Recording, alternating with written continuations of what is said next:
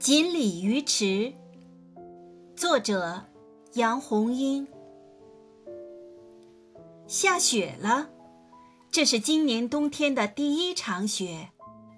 雪花飘飘，树白了，房子白了，大地也白了。在所有的风景中，我最喜欢雪景。雪景最像童话世界。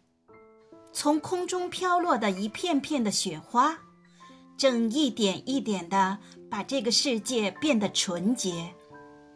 我相信，所有的心，无论是人的心，还是动物的心，都会在这个纯洁的世界里得到净化。